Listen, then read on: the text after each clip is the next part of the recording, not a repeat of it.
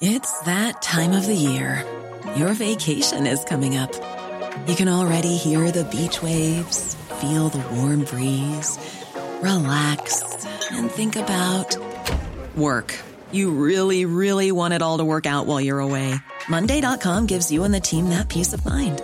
When all work is on one platform and everyone's in sync, things just flow wherever you are. Tap the banner to go to Monday.com.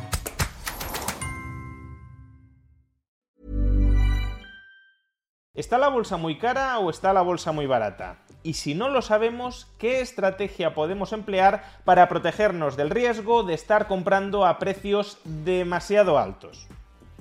Veámoslo.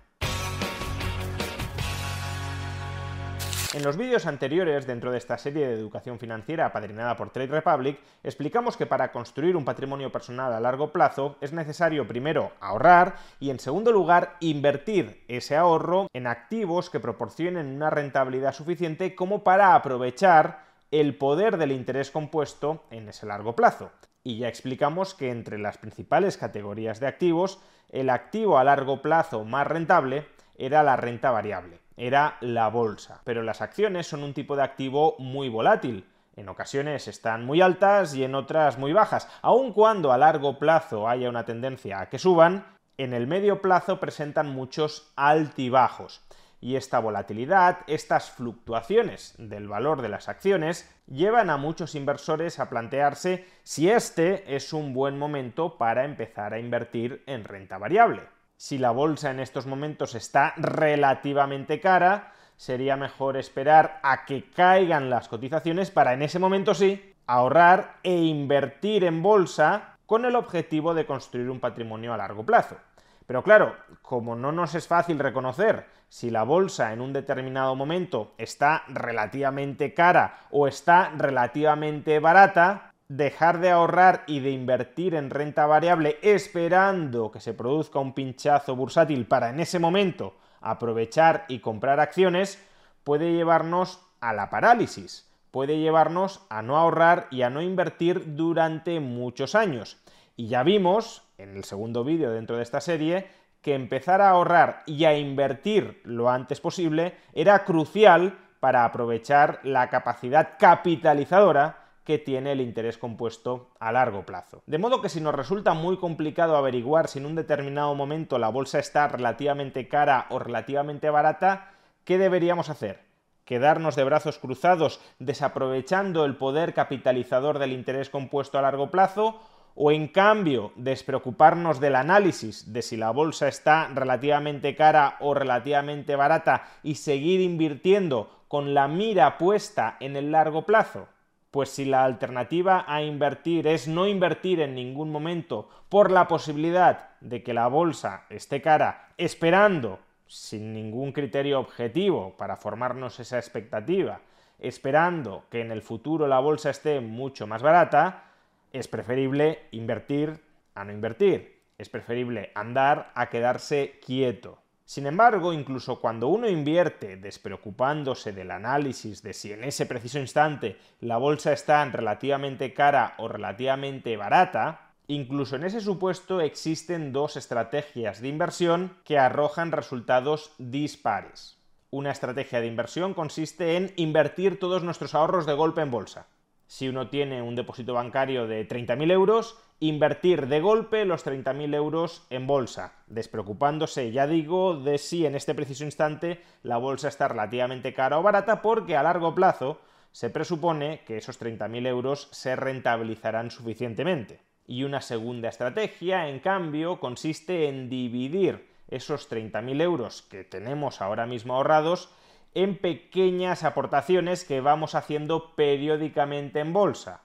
En lugar de invertir de golpe en un determinado momento 30.000 euros, invertir, por ejemplo, 500 euros mensuales a lo largo de 5 años.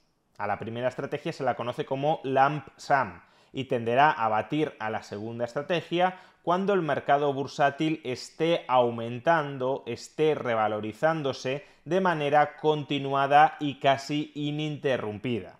Y a la segunda estrategia se la conoce como dollar cost averaging y tiende a batir a la primera cuando el mercado bursátil no aumenta de manera ininterrumpida. A este respecto, por cierto, la mejor manera de aplicar la estrategia del dollar cost averaging es a través de herramientas que permitan una inversión recurrente sin comisiones y sin importes mínimos.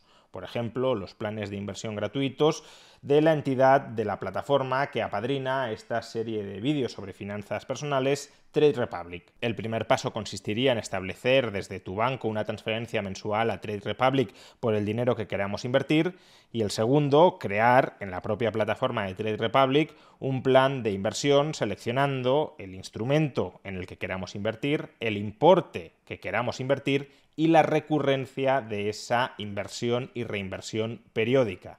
Se trata además de un plan de inversión automatizado que se puede modificar o cancelar en cualquier momento que se quiera. Pongamos dos ejemplos. A comienzos del año 2013, el Standard Poor's 500 se encontraba en el nivel de 1.500 puntos. Imaginemos una persona que a comienzos de 2013 tiene un patrimonio de 30.000 dólares y decide invertir íntegramente ese patrimonio en el Standard Poor's 500, siguiendo la estrategia del LAMSAM.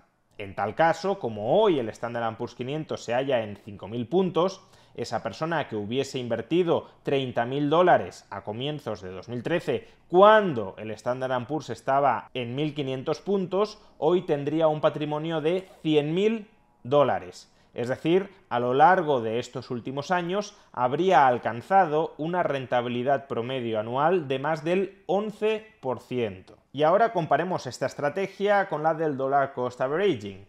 Imaginemos que esta misma persona, como no sabe si la bolsa está muy cara o muy barata, decide distribuir la inversión de esos 30.000 dólares en el Standard Poor's 500 a lo largo de 5 años.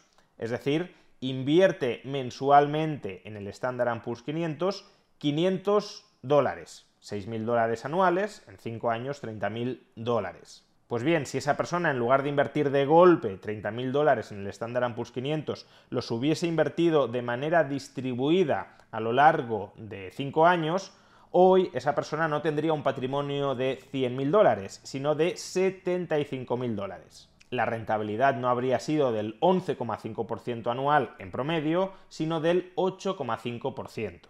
Por tanto, parecería que la estrategia del LAMSAM bate Hey, I'm Ryan Reynolds. Recently, I asked Mint Mobile's legal team if big wireless companies are allowed to raise prices due to inflation. They said yes. And then when I asked if raising prices technically violates those onerous two year contracts, they said, What the f are you talking about, you insane Hollywood ass? So to recap, we're cutting the price of Mint Unlimited from $30 a month to just $15 a month. Give it a try at mintmobile.com slash switch. $45 up front for three months plus taxes and fees. Promoting for new customers for limited time. Unlimited more than 40 gigabytes per month. Slows. Full terms at mintmobile.com. Quality sleep is essential. That's why the Sleep Number Smart Bed is designed for your ever-evolving sleep needs. Need a bed that's firmer or softer on either side? Helps you sleep at a comfortable temperature? Sleep Number Smart Beds let you individualize your comfort so you sleep better together. JD Power ranks Sleep Number number 1 in customer satisfaction with mattresses purchased in-store. And now, save 50% on the Sleep Number limited edition Smart Bed for a limited time. For JD Power 2023 award information, visit jdpower.com/awards. Only at a Sleep Number store or sleepnumber.com.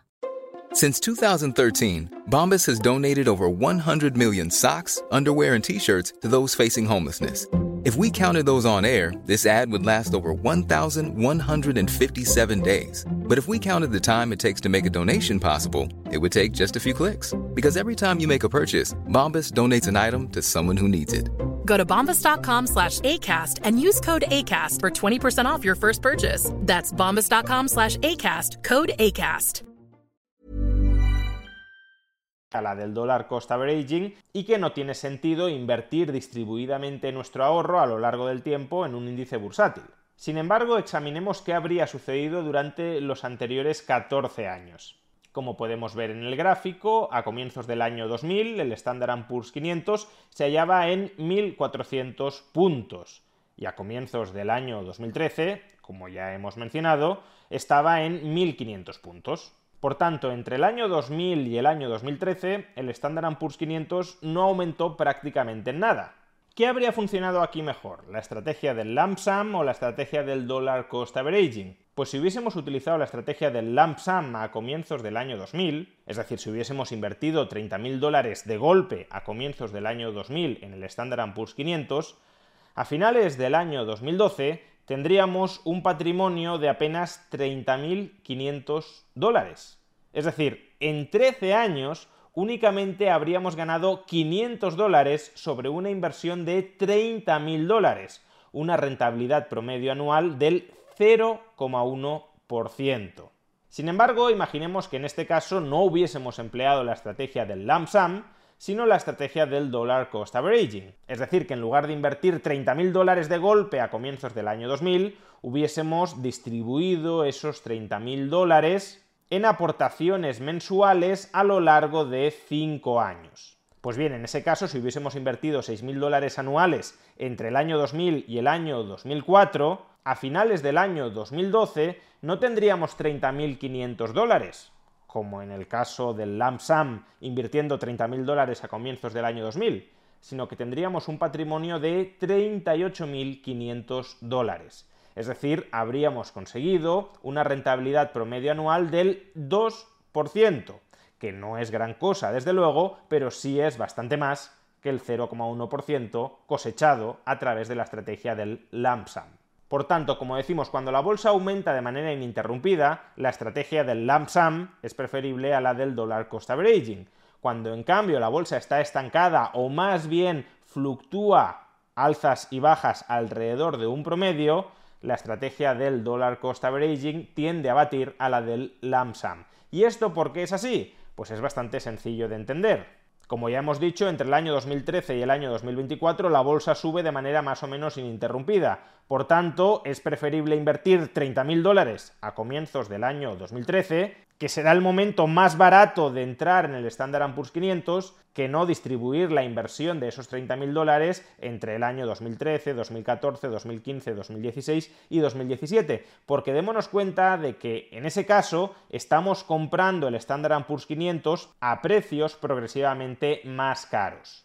Ahora bien, entre el año 2000 y el año 2013, si entramos de golpe en bolsa con 30.000 dólares, nos exponemos a entrar en bolsa a comprar el Standard Poor's 500 al precio más alto de toda esta serie. Si compramos en el año 2000, estamos comprando a máximos de todo el periodo, porque en el año 2000 el Standard Poor's llega a 1.400-1.500, luego cae, luego vuelve a subir hasta el año 2007-2008, donde se registra de nuevo la marca de 1.400-1.500 puntos, luego vuelve a caer y solo recupera otra vez la marca de 1.400-1.500 puntos en el año 2013. Por tanto, con la estrategia del lump sum nos exponemos a entrar en bolsa en un momento muy caro.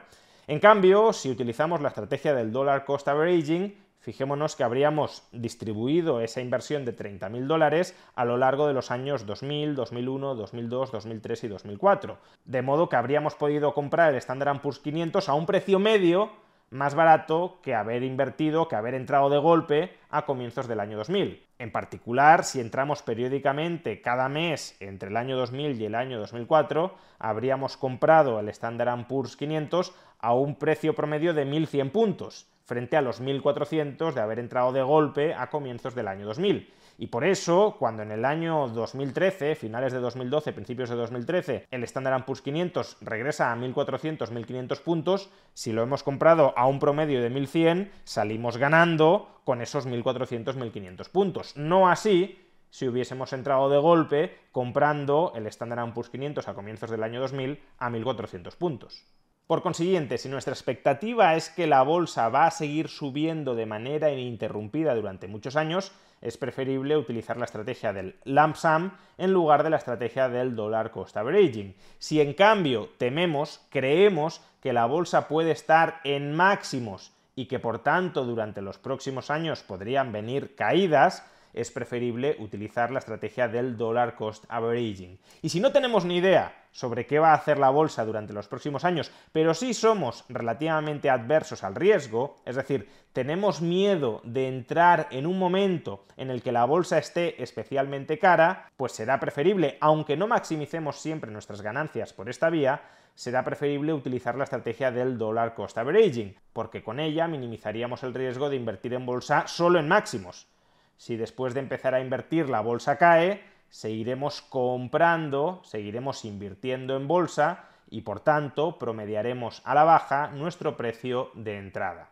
En cualquier caso, también hemos de tener presente que la inmensa mayoría de personas no van a poder escoger entre la estrategia del lump sum o del dollar cost averaging, porque todas las personas de mediana edad, de 30 o 40 años, no pueden disponer de todos sus ahorros vitales de golpe, salvo que se endeuden, para decidir si entran ahora de golpe en bolsa o si distribuyen ese ahorro vital en pequeñas aportaciones a largo plazo.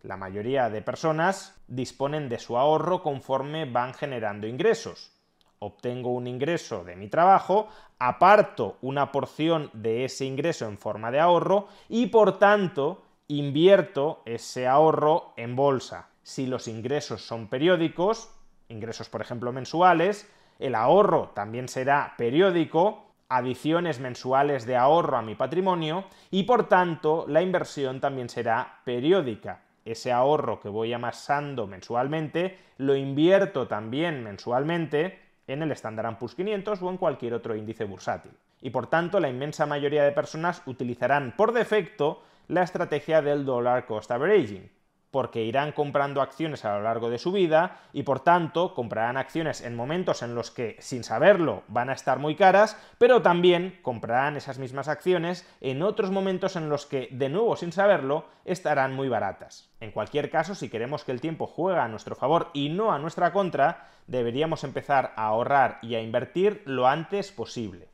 sea a través de la estrategia del lump sum o más generalmente de la estrategia del dollar cost averaging pero exactamente cuáles son los productos financieros concretos que nos permiten obtener una exposición a activos de renta fija o a activos de renta variable, pero en todo caso a activos rentables que nos permiten utilizar el poder capitalizador del interés compuesto. Pues esta cuestión la abordaremos en el siguiente vídeo dentro de esta serie de educación financiera apadrinada por Trade Republic.